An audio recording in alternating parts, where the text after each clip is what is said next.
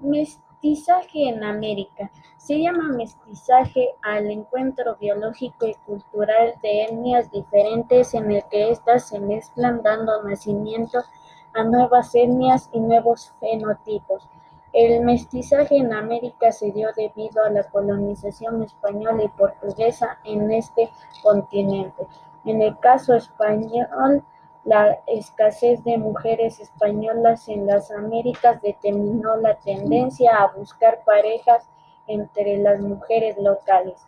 En la Real Cédula de 1400, 514, el rey autorizaba la legalidad de los matrimonios mixtos para promover la evangelización, pero los españoles solamente se casaban con las indias provenientes de las élites o la nobleza, aunque continuaron teniendo hijos legítimos con las nativas y mancebas, ya que en muchos casos tenían a su esposa legítima en la península.